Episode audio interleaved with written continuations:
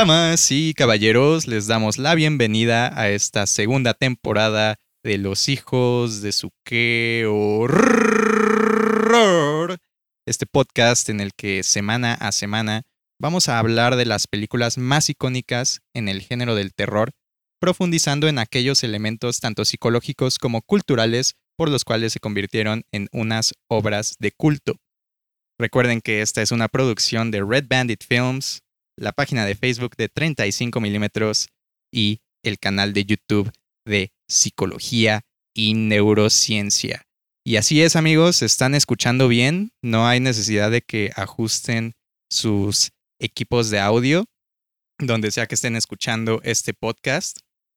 Nos estamos escuchando en estos momentos súper nítido, el sonido ya tiene una calidad mucho mejor y eso es gracias a nuestro editor de audio y productor Fernando Campos. Le mandamos un agradecimiento y un gran saludo por hacer esto posible, porque esta temporada ya se viene con todo amigos, ya no se va a escuchar como que la estamos grabando en una calculadora dentro de nuestros baños. Nosotros les prometimos que ya iba a tener un poco más de calidad y aquí está amigos.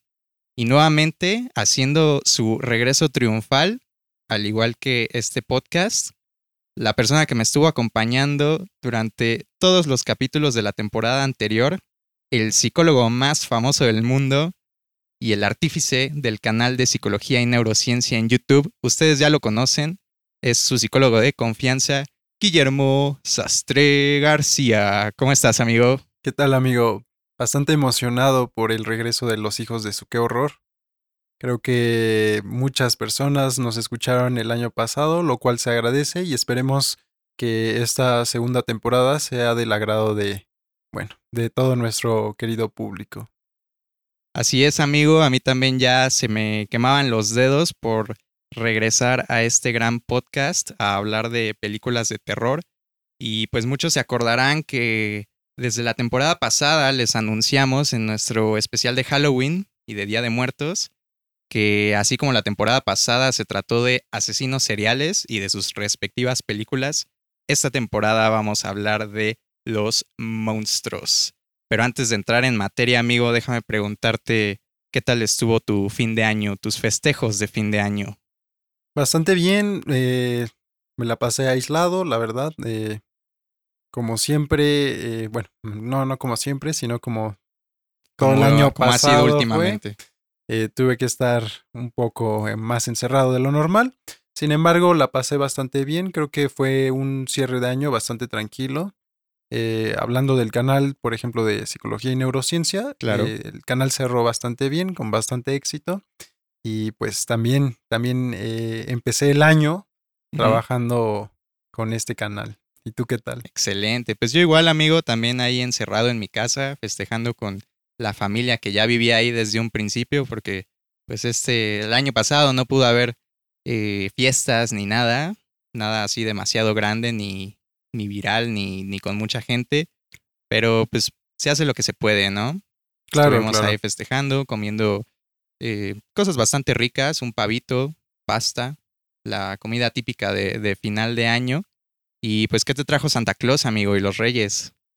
Bueno, pues Es gracioso que lo preguntes porque precisamente me trajeron una lámpara nueva para mi escritorio. Oh, ¿Una lámpara de lava o qué tipo de lámpara, amigo? No, no, una lámpara precisamente de, de, escritorio para trabajar. Ok. Eh, ya la necesitaba, la verdad es que se le agradeció bastante a Santa Claus el detalle. Eh, unos audífonos nuevos y un micrófono precisamente también para mejorar un poco el audio de, del canal. Excelente. ¿Qué tal? Sí, sí, sí. trajeron? No, pues a mí la verdad es que ya han sido varios años en los que ya ni Santa Claus ni los Reyes se, han paseado ahí por mi casa, ni siquiera para dejar carbón ni nada de que me he portado mal, nada, ya, ya ni siquiera se, se paran por ahí, amigo. Pero, pues bueno, por suerte me he podido hacer de varias cosas que yo me he comprado para mí mismo, ya sabes, el amor propio, amigo, que también es importante, darnos un regalito a nosotros mismos de vez en cuando. Y pues sí, amigo, así ha estado el año, así fue mi fin de año. Pero aquí estamos, 2021, esperemos que sea un año muchísimo mejor que el anterior, que sea un año lleno de éxitos. También se los deseamos a todos aquellos que hayan decidido escucharnos este año en esta nueva temporada. Esperemos que se la hayan pasado muy bien en estas pasadas fiestas y que este año sea uno muy, muy bueno. Y pues como ya avisamos al principio del episodio, amigo, esta temporada vamos a hablar de los monstruos. El principal interés de nuestro queridísimo Guillermo del Toro, un tesoro nacional que huele a hot cakes y que todos quisiéramos darle un abrazo. Y pues me gustaría empezar esta temporada, amigo, con posiblemente el monstruo más antiguo que existe, o por lo menos los más reconocidos dentro de la cultura popular, la literatura, lo que ustedes me digan. Ha habido hasta casos de, pues no sabemos si hasta casos reales de, de, esta, de esta clase de monstruos, pero vamos a empezar hablando de los vampiros. Y quisiera preguntarte, ¿tú qué opinas de las películas de Crepúsculo, amigo? Bueno, definitivamente en su contexto tuvieron bastante éxito. Yo recuerdo que, bueno, su público era principalmente de mujeres, de adolescentes, las cuales... Ciertamente, amigo. Realmente, incluso podría decirse que se volvieron... Se desvivían por Edward. Exactamente, o sea, la fama que tuvo Crepúsculo durante su época, ¿qué, ¿qué año habrá sido? ¿2008, 2009? Creo que sí, amigo, por ahí. Éramos nosotros un poco más jóvenes. Ibas a cualquier tienda y lo primero que veías eran artículos de Crepúsculo, ¿no? Ya sea fuera ropa, fueran películas, fuera incluso, no sé si te tocaron verlas, pero hasta cobertores, ¿no? Para dormir con Edward o con Jacob, amigo, ok, ok. Esos no me tocó verlas, pero debió de haber sido algo muy interesante. Lo era, era bastante interesante el fenómeno que se produjo eh, a raíz de, Sí, justamente le das en el clavo, amigo, con esa palabra que utilizaste en estos momentos, un fenómeno, porque precisamente, si bien los vampiros ya habían hecho un impacto bastante importante en nuestra cultura, en lo que es la cultura popular, creo que con Crepúsculo como que regresó toda esta fiebre vampiresca. Pero no se preocupen, amigos, escuchándonos en casa, no vamos a hablar de las películas de Crepúsculo, porque vamos a hablar de las películas que vinieron antes. Ustedes sabrán que a lo largo de la historia, estos seres de la noche, estas criaturas nocturnas que chupan sangre y que no toleran el ajo, ni los crucifijos, ni la luz del sol, han tenido varias, varias interpretaciones. Y bueno, algunos de ustedes recordarán que de igual manera en nuestro especial de Halloween y Día de Muertos, yo les había recomendado una, un, un falso documental, una película que se llama What We Do in the Shadows, dirigida por Taika Waititi y Jermaine Clement y protagonizada por ellos mismos, que se trata de unos vampiros en Nueva Zelanda que pues están viviendo en la, ya en épocas modernas, sin embargo ellos pues ya son, son vampiros de pues históricos básicamente, que ya llevaban muchísimo tiempo de estar vivos, porque esa es una particularidad de los vampiros que... Son seres muy duraderos. Exactamente amigos, son seres inmortales y pues es una película muy curiosa porque obviamente se trata de un equipo de documentalistas que pues están siguiendo la vida nocturna de estos seres, pero pues siempre abordados desde la perspectiva de la comedia. Sin embargo, para la creación de los personajes que nosotros vemos en esta película, de los cuatro vampiros principales, porque después van surgiendo otros, pero las películas que tomaron como inspiración para estos cuatro vampiros son películas parecidas en concepto, porque a final de cuentas son películas de vampiros, pero con unas diferencias bastante marcadas de cómo fue evolucionando lo que es el concepto del vampiro. Y antes de que pasemos a la primera película, que es una película muy, muy antigua, ¿qué nos puedes platicar sobre este concepto de, de un ser que, que, chupa sangre y que se alimenta de, de sangre humana y básicamente reniega cualquier tipo de símbolo religioso? Bueno, no sé si, si tú lo sabías, Sebas, pero el concepto de vampiro en efecto es muy antiguo dentro de la literatura también y prácticamente podríamos decir que eh, se remonta a China. No sé si tú sabías, pero hubo un periodo en la antigua China en donde hubo cierta obsesión por parte de los emperadores en cuanto a la inmortalidad. Incluso había ciertas guías que, bueno, solo las personas más poderosos en China eh, tenían acceso. Ok. Y estas guías prácticamente te hablaban sobre cómo encontrar la inmortalidad. Te hablaban sobre cómo prácticamente ser longevo y además de eso, eh, no, solo, no solo es eh, la cuestión de la inmortalidad, sino de mantenerte joven. Claro. Incluso eh, en, estas, en estos textos se hablaba, por ejemplo, de mantener relaciones con mujeres vírgenes, porque eso ayudaba precisamente a, a, que esa energía de las mujeres vírgenes, que era tan peculiar, prácticamente la absorbieras como hombre y te mantuvieras joven. Era como absorberle literalmente la juventud a las mujeres. Lo cual hacían los, los emperadores chinos, ¿no? Y bueno, entre otras cosas, no recuerdo, hubo un emperador chino que, eh, irónicamente, buscando un, un brebaje para de alguna manera encontrar esta fuente de la juventud y la inmortalidad, se envenenó. Y pues evidentemente murió, ¿no? Pero eh, sí, e, ese concepto es muy antiguo y prácticamente es de Asia. Es un concepto asiático.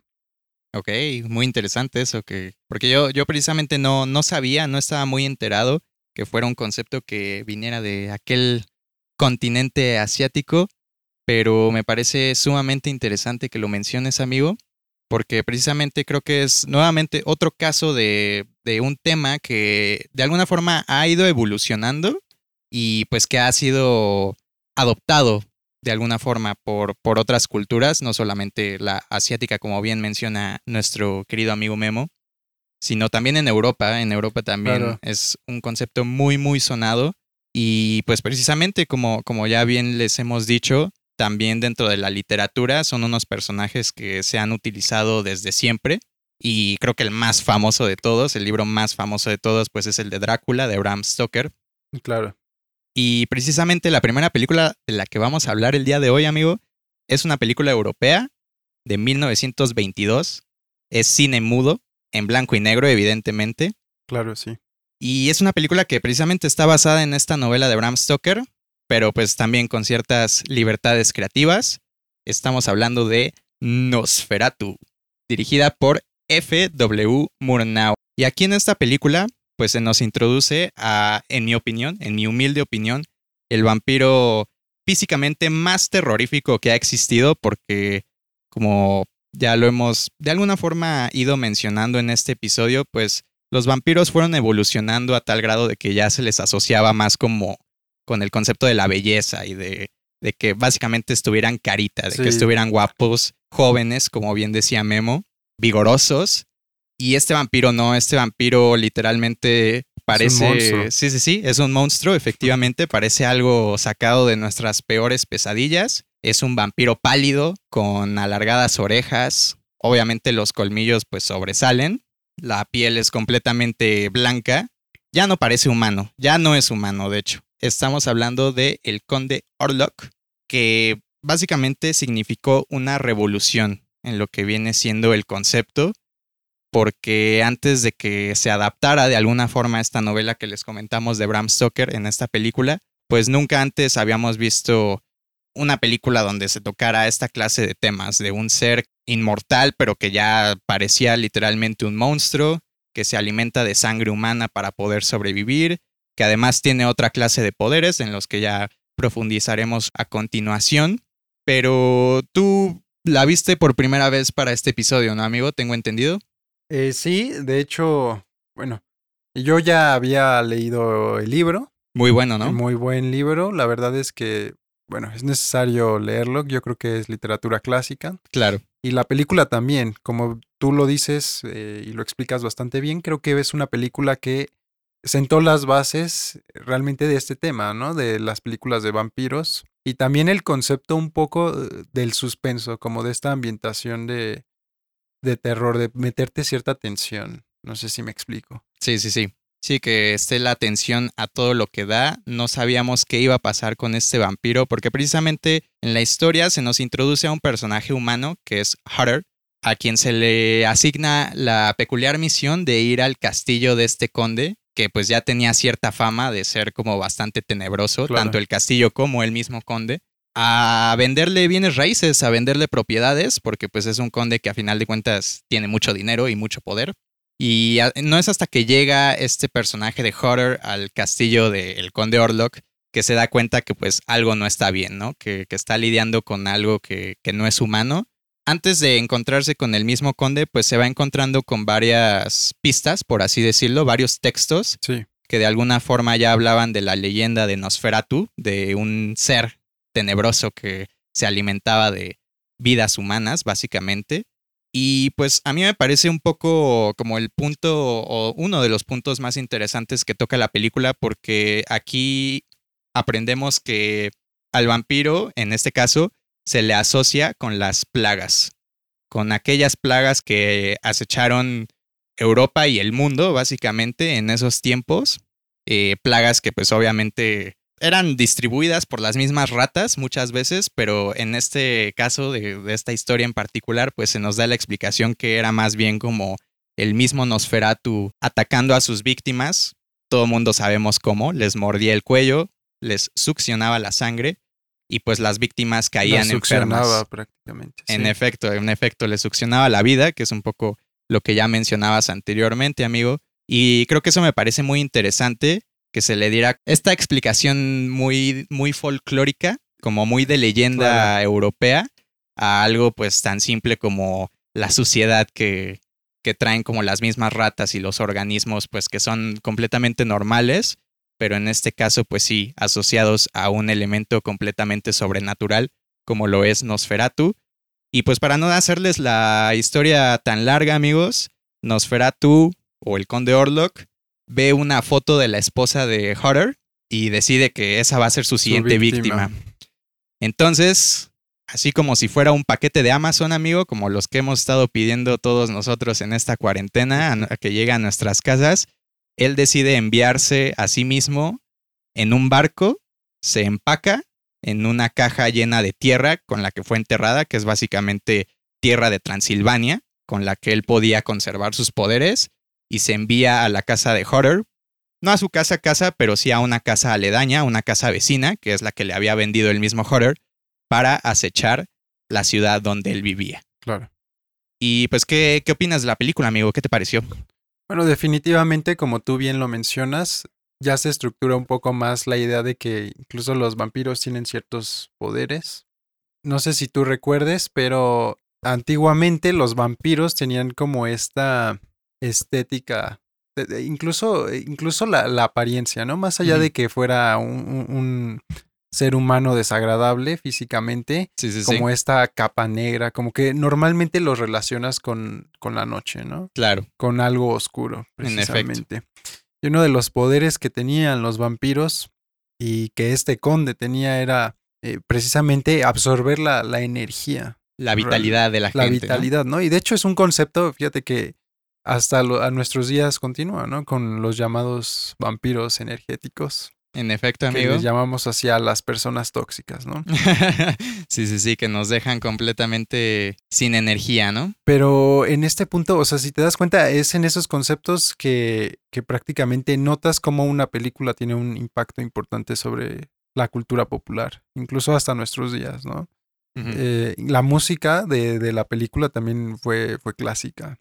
Claro. Y más allá de eso, si piensas, si yo te dijera, piensa en un vampiro, yo creo que definitivamente es el primer personaje que se te viene a la cabeza. Sí, totalmente, amigo. Como yo ya lo había mencionado, a mí me sigue pareciendo como el vampiro más terrorífico que hay, porque ya los siguientes, pues ya eran vampiros más humanizados, ya literal eran personas con colmillos largos. Y este vampiro no, este vampiro sí, sí da miedo, sí da miedito. Y pues es un vampiro muy famoso, como bien mencionas, amigo. Ha salido hasta en Bob Esponja en un episodio. Salió en, en el. ¿Qué episodio es? En el que dejan abierta las 24 horas el. Sí, sí, sí, del. ¿Cómo se llama? El picador mutilador. una gran escena. Es, quien apaga la luz, ciertamente, del, del crustáceo cascarudo.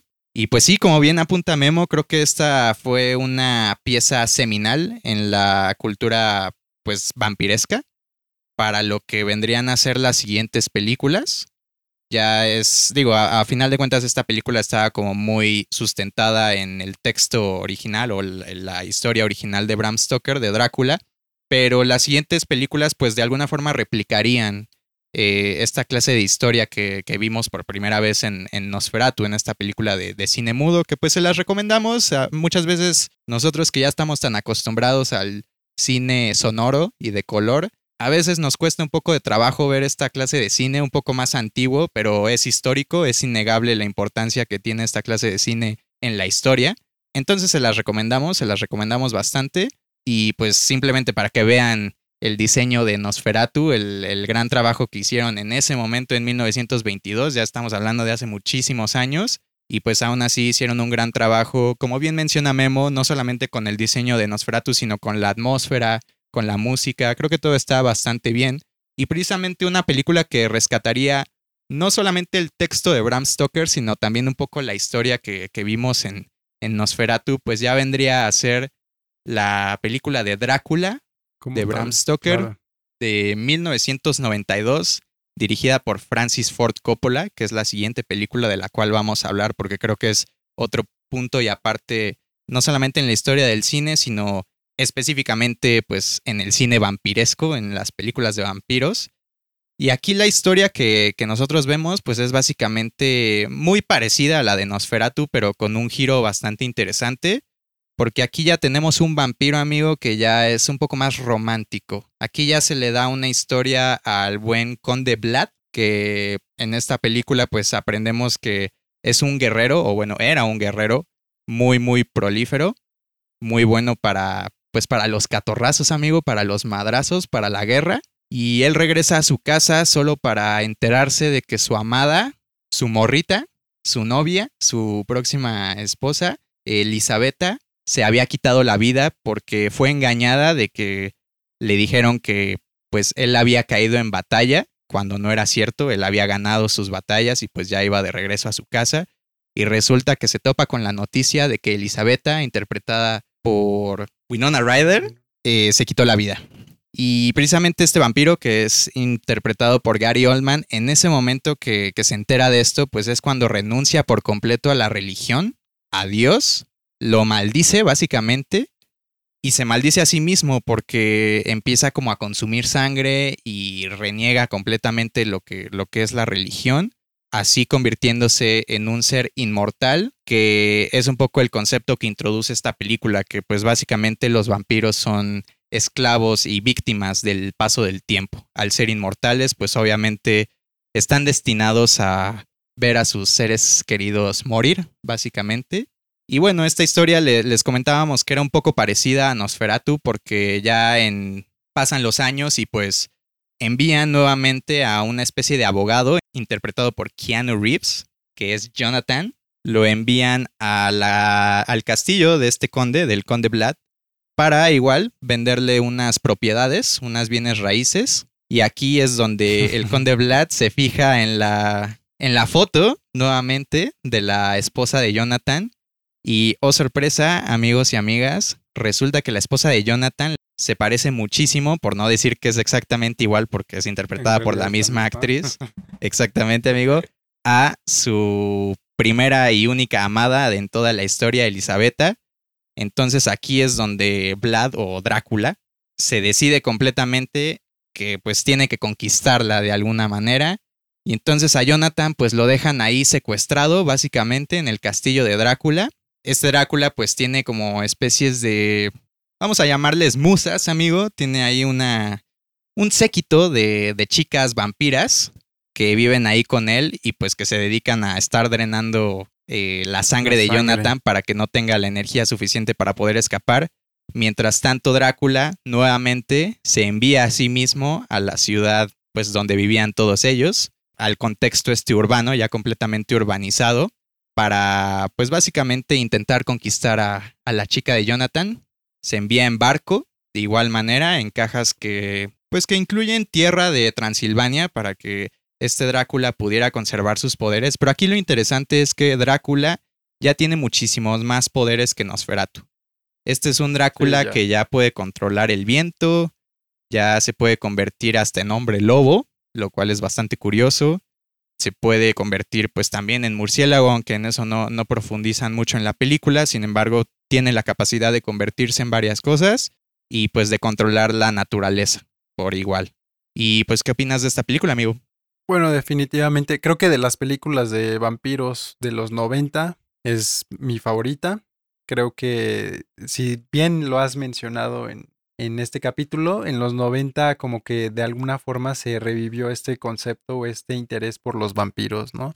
Fueron muchas películas que se hicieron de, de, vampiros, entrevista con el vampiro, Blade, el cazador de vampiros, y hay otras, ¿no? En este momento no las recuerdo, pero creo que fue un personaje o fue un arquetipo que prácticamente revivió en los años 90. Hablando de esta película, pues marcó precisamente, yo creo que también el, el cine de terror de los 90. Fue una película en, en, la que prácticamente Keanu Reeves también logró de alguna forma eh, incursionarse en este mundo, vamos a decirlo, de las películas de ciencia ficción, que fueron las primeras que, que, realizó. Y sí, definitivamente me, me, gusta que hayas tocado el tema de los poderes de, del vampiro, ¿no? O sea, aquí en efecto ya hablamos de que el vampiro tiene la capacidad de convertirse en otros seres, ¿no? Algo así como una especie de nahual, porque puede convertirse en un en un en varios animales, en un hombre lobo. Eh, posteriormente ya lo convierten a los vampiros también como eh, en una especie de seres casi casi omnipotentes, ¿no? Sí, sí, sí. Que también es difícil matarlos. En este caso, igual, eh, prácticamente te dan a entender que matar a este vampiro era muy difícil. Y además le quitan como este tono tan terrorífico, ¿no? Lo vuelven un vampiro atractivo de cierta manera, capaz de comunicarse con los seres humanos, cosa que en Nosferatu no, no se observa. En esta película, pues prácticamente tiene un lado muy humano también, el, el vampiro, ¿no? Sí, justamente amigo, yo más que una película de terror la llamaría una película de romance gótico, porque a final de cuentas la obsesión de Drácula era recuperar a su amada. A él no le interesaba mucho crear un pánico en la ciudad como un poco vimos en, Nosferatu, sino él solamente quería recuperar a su chica.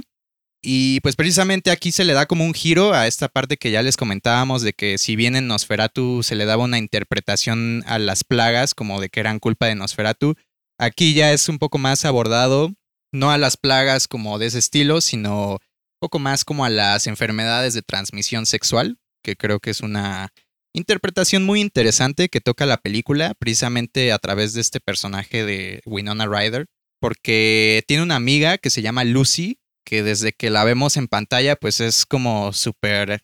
Pues es, muy abierta, es una chica de mente muy abierta a comparación del personaje de Winona Ryder, que tiene varios pretendientes, al contrario de Winona, que pues nada más tenía a Keanu, que estaban a punto de casarse. Y pues creo que vemos este contraste, ¿no? De un estilo de vida pues como mucho más lujurioso, por así decirlo, y el estilo de vida del personaje de Winona, que era mucho más tradicional, mucho más casto. Sí, definitivamente se, se, logra ver como esta dicotomía en los personajes, ¿no? En efecto, el personaje de Winona era eh, estable emocionalmente, era un personaje que en los 90 te diré, en los 90 prácticamente seguía siendo un poco, siento yo, eh, un cliché, ¿no? O sea, de hecho muchas películas tocan como estos dos extremos, ¿no? Como eh, hombres y mujeres eh, más tradicionales con valores más, más estables. Sí. Y hombres y mujeres con, vamos a decirlo, con, como tú lo dices, ¿no? Con mente más abierta y con estos, vamos a decirlo, entre comillas, como nuevas tendencias. En efecto. al poliamor y otro tipo de, situaciones, consumo de sustancias, se habla de, en efecto, las enfermedades de transmisión sexual, ¿no? Y es interesante que esta película pudiera de alguna forma en todos sus matices como introducir estos temas tan interesantes de los años 90. Sí, creo que es una película muy muy buena en ese sentido. Muchos la consideran la mejor adaptación de esta novela que les comentamos de Bram Stoker. Estaría de acuerdo, creo que sí estaría de acuerdo porque en la película pues hacen uso, aparte de lo que ya les hemos estado mencionando, pues las actuaciones son buenas, la de Keanu Reeves no tanto, la verdad, como que le falla un poco el acento británico, porque fíjate amigo que pues en realidad querían a Johnny Depp, pero bueno, querían a varios personajes más, Keanu Reeves de hecho fue como que la última opción. Hubo ahí varios problemas, igual con, con el mismo Gary Oldman, que hoy por hoy pues es de sus papeles más icónicos, pero en su momento no fue la primera opción de Ford Coppola para interpretar a Drácula. De hecho, este iba a ser interpretado por Andy García del Padrino 3, pero pues como que no le gustó tanto la historia y rechazó el papel. Y esta película también es interesante porque vemos el personaje de una especie de doctor, una especie de médico, de profesor, que es Van Helsing y a muchos les sonará el nombre porque pues nosotros tal vez lo conozcamos como cazador de monstruos y aquí pues es un simple profesor, es, es como una persona con muchos conocimientos en el ámbito de, como ya se los habíamos mencionado, las enfermedades de transmisión sexual y las enfermedades eh, sanguíneas. Y este personaje es interpretado por el señor Anthony Hopkins, después de su papel en El silencio de los inocentes, como Hannibal Lecter. Después de haber ganado el Oscar, hizo este papel que pues está bastante bien, un poco, un poco loco, ¿no? Un, un profesor bastante loco, bastante excéntrico. Como en todos sus papeles. Como todos sus papeles, pero pues es básicamente quien se encarga de juntar como a, este, a esta especie de equipo que, de, de personas, de humanos, a final de cuentas, que tenían la tarea de acabar con la vida de Drácula, como bien ya se los mencionaba Memo en esta, en esta representación del personaje, pues es un Drácula muy poderoso, a quien la luz del día ya no le afectaba prácticamente nada, eh, ya no se quemaba como Nosferatu, sino aquí ya más bien durante el día sus poderes disminuían un poco, pero aún así podía estar... Mantenerse activo. Exactamente, podía estar ahí dándose el rol por la ciudad, que es precisamente como logra dar con el personaje de Winona Ryder. Y pues también vemos que nuevamente es interesante cómo le atribuyen ciertos poderes a este Drácula, como los de, ya se los mencionábamos, controlar el, pues el ambiente, la naturaleza. Vemos que controla los vientos, vemos que incluso tiene la capacidad de comunicarse de cierta forma con otros personajes a pesar de que no estén en el mismo pues en el mismo espacio geográfico.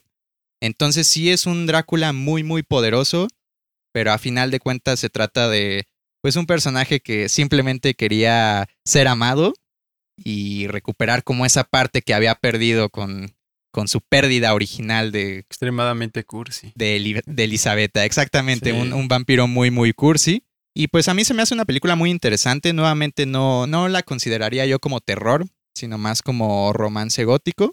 Pero sí, en efecto, es como de las adaptaciones de la novela clásica de Bram Stoker pues más famosas que existen. De hecho, ganó tres Óscares, uno de ellos por maquillaje y el otro por vestuario y uno de sonido. Entonces, sí estuvo muy muy bien recibida por la crítica, a pesar de que hubieron varios problemas en el set, principalmente con Gary Oldman, que durante estas épocas noventeras, pues tenía ciertos problemas con los con abuso de sustancias a tal grado de grabar varias escenas en estado de ebriedad, pero pues bueno, a final de cuentas la película terminó siendo muy buena, se terminó logrando muy muy bien y pasamos entonces a una película que ya había mencionado acá nuestro psicólogo estrella, que es la entrevista con el vampiro. Y aquí es como un giro no tan radical a lo que viene siendo el vampiro, pues ya de este estilo, ¿no? Un vampiro mucho más romántico, un vampiro incluso que pues ya lo muestran como partes de, de pues de la alta sociedad, como un vampiro que, que ya tiene hasta cierto punto poder adquisitivo, poder político, que ya es una, una persona muy poderosa independientemente de los poderes, que les dan. Y pues en realidad ah, en esta película no hay mucha diferencia con, la, con el tipo de vampiro que vemos en Drácula, pero la mencionamos porque es nuevamente otra de las películas que se utilizaron como referencia para los vampiros que vemos en, en What We Do in the Shadows, en lo que hacemos en la oscuridad, que pues nuevamente son vampiros ya mucho más interesados en encontrar el amor verdadero. Y aquí en esta película, que es del el año 1994, dirigida por Neil Jordan, vemos a básicamente dos de las estrellas más grandes en los años 90 y creo que aún así hasta el día de hoy siguen siendo de las estrellas más grandes en Hollywood, como lo son Tom Cruise y Brad Pitt. Y precisamente es la historia del vampiro pues que interpreta Brad Pitt, que es Louis, y de cómo hay, pues de todo lo que le ha pasado a lo largo del tiempo, ¿no? Desde que lo convierten en vampiro, que precisamente Tom Cruise, que es el vampiro Lestat, es quien se encarga de convertirlo a él. Y pues todos los problemas que tienen cuando se encuentran a una, a una chiquilla que pues estaba ya muy, muy mal de salud porque era una chica pobre, una niña pobre, a quienes ellos de alguna forma salvan, le salvan la vida al convertirla en vampiro interpretada por Kirsten Dunst en su primer papel de la historia. Este fue el papel con el que descubrieron a Mary Jane en, las, en la trilogía original de Spider-Man.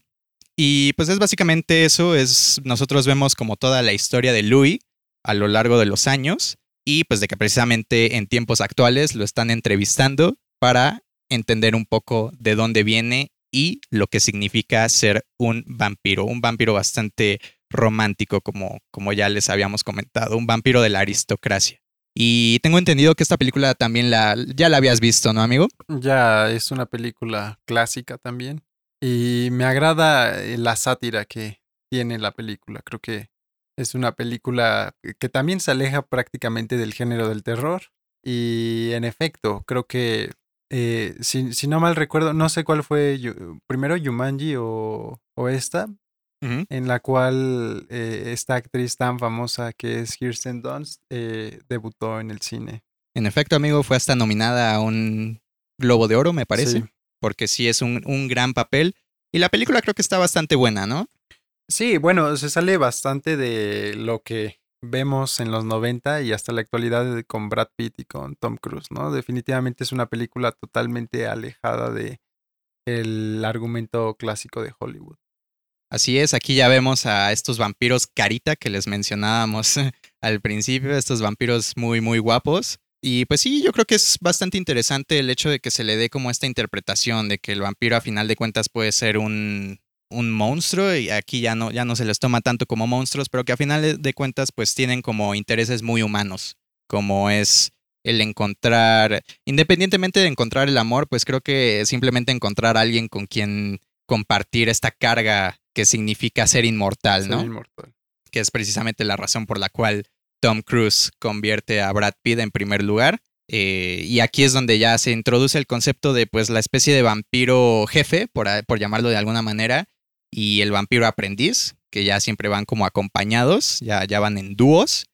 Y pues vemos también como sociedades ya de vampiros, que nuevamente sería un concepto retomado por las películas de Crepúsculo. Y aquí estos vampiros de los cuales les hablamos, pues hay uno interpretado por Antonio Banderas, que también pues tenían ya como sociedades de alguna forma secretas, pero no tanto, porque sí son vampiros que a final de cuentas eh, ya estaban como más en contacto con la raza humana, más en contacto con la sociedad, ya tenían de hecho puestos importantes en la sociedad, ya eran personajes pues con mucho dinero y con mucho territorio.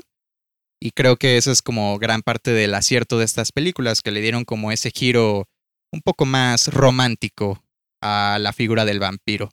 Y pues estamos dejando para el final una interpretación de estos seres chupasangres, de estas criaturas de la noche, bastante interesante porque si bien es una película de los ochentas, es decir, ya salió antes de tanto Drácula como la entrevista con el vampiro, pues me parece que esta interpretación en específico también de alguna forma siguió resonando a lo largo del tiempo y es un vampiro rebelde, ya un vampiro prácticamente un vampiro rockstar, un vampiro que es una estrella de rock.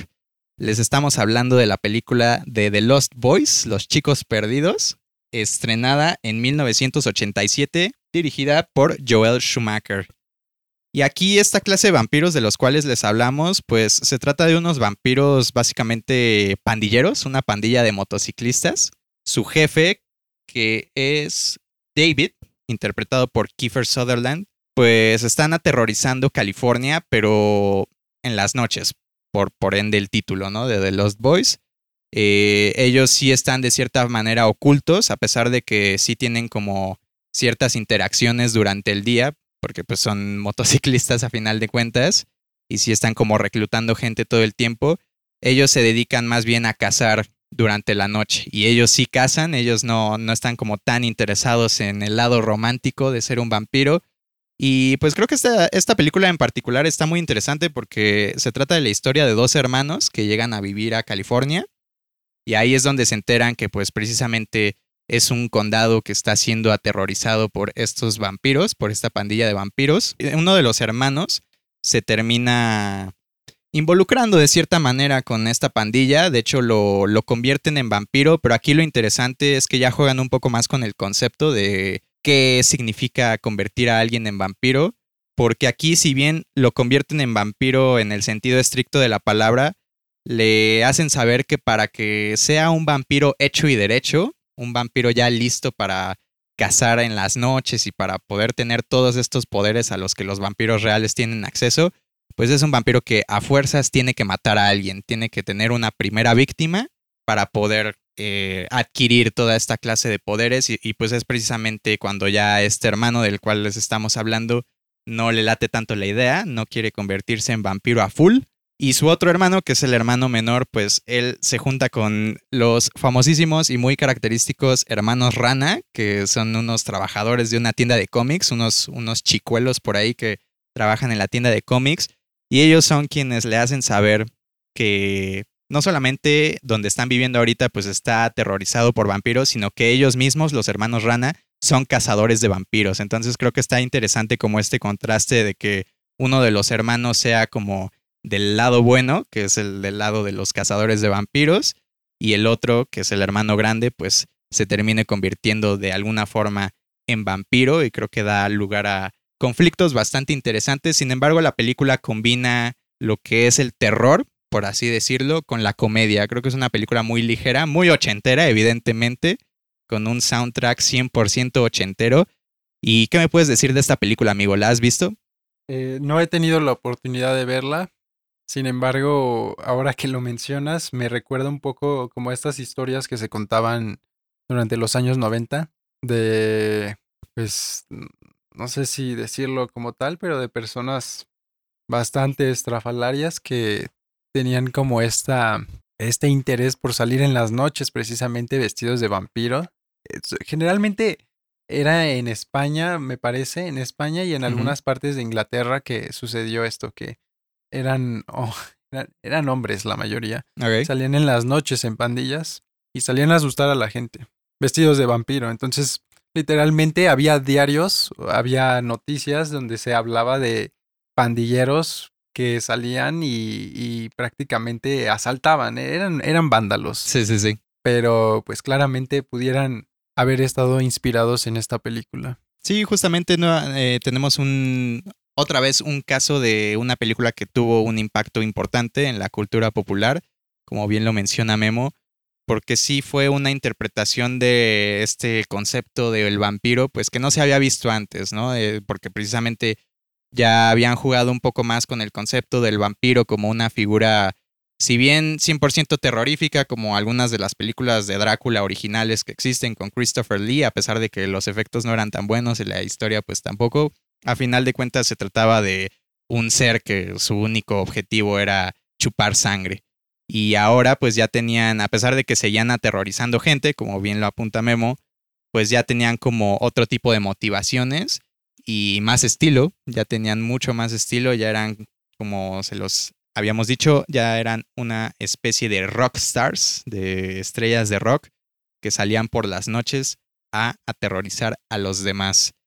Y pues nosotros elegimos estas cuatro películas porque son como las interpretaciones más representativas que existen de, de la figura del vampiro eh, obviamente han habido muchísimo más eh, pues películas de vampiros a lo largo del tiempo. De hecho, es un concepto con el que el mismísimo Guillermo del Toro también ha estado involucrado con la serie de libros de The Strain, que después la convertirían en una serie de televisión. Eh, y pues nuevamente se les ha dado como otro tipo de interpretaciones, también como ya se las mencionábamos, las películas de Crepúsculo. Aquí sí ya eran vampiros románticos 100%.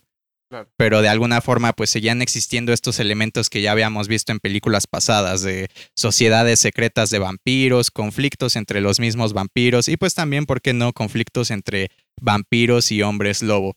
Y pues no, creo que no, no queda duda de que es un tema que se sigue, se sigue reutilizando, eh, no solamente en el mundo del cine, sino en la cultura popular en general.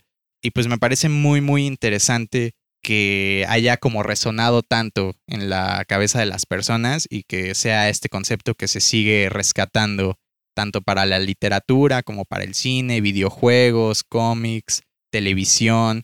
Creo que todo el mundo hemos escuchado historias de, vampiros, y pues es algo que de alguna forma va a seguir formando parte de, de, la cultura popular, se va a seguir rescatando y pues alguna interpretación diferente se, se le irá dando con el tiempo. Pero a final de cuentas creo que todo parte de, de estas bases que, que sentaron pues tanto en la novela de Drácula original como en todo lo demás que se ha ido produciendo a lo largo de la historia. Y pues algo más que quieras agregar sobre estos seres, amigo. ¿Tú crees en los vampiros? ¿Crees que existan? Pues me agrada el concepto de vampiro como tal, ¿no? Creo que mezcla, es un ser muy extraño, a diferencia de otro tipo de seres como los hombres lobo, como las momias. Yo creo que los vampiros encierran cierto, vamos a decirlo, un conjunto de, de, creencias o de, a veces de deseos y de temores eh, del ser humano, ¿no? Como la idea de ser inmortal precisamente, ¿no? O sea, para unos fue un deseo y para otros es visto precisamente como un castigo, ¿no? Ciertamente, como una carga. Como una carga, ¿no? Y también pues esta estética, ¿no? Como de, incluso, pues actualmente sigue muy presente, ¿no? Como el deseo de mantenerte joven, de, claro. de, de incluso hacer cierto tipo de eh, métodos, ¿no? Lo, lo, del chocolate en la cara y así. Sí, sí, sí. Incluso eh, utilizar cierto tipo de brebajes para, para mantenerte... Los baños de sangre para mantenerte joven, ¿no? Es prácticamente, realmente algo que está dentro de nosotros. Es en realidad una clase de personaje muy antropomórfico. Ciertamente, amigos, ciertamente. ¿Y entonces no crees que existan la vida real? Yo creo que existe en las personas. No, no creo que existan como, como tal. Como tal, como personajes, eh, vamos a decirlo, sobrenaturales. Pero varios de estos conceptos, pues, son están en nuestra cotidianidad. Claro, claro, muy, muy bien apuntado. Y precisamente amigos, en el episodio de la siguiente semana, pues vamos a hablar del otro monstruo, como la contraparte, se podría decir, del vampiro, otro monstruo famosísimo, que viene siendo el hombre lobo, que sale cada vez que hay luna llena. Entonces, esperen muchísimo ese episodio en el que vamos a hablar, pues igual de algunas de las películas más representativas dentro de de lo que es el concepto de los hombres lobo y cómo ha ido evolucionando con el paso del tiempo y pues las diferentes interpretaciones que se les ha dado. Y pues nosotros les recomendamos mucho estas películas de las cuales les hablamos el día de hoy y pues también todo lo que, lo que existe dentro de la tanto literatura como dentro del cine, todo lo que se ha producido con relación a los vampiros. Creo que estoy de acuerdo con, con, Memo en el sentido de que pues, es un tema muy interesante porque a final de cuentas es un tema muy humano, a pesar de, que esté relacionado pues con poderes y con ciertas habilidades sobrenaturales, pues a final de cuentas, ¿a quién no le gustaría ser inmortal? ¿A quién no le gustaría ser joven para siempre, no?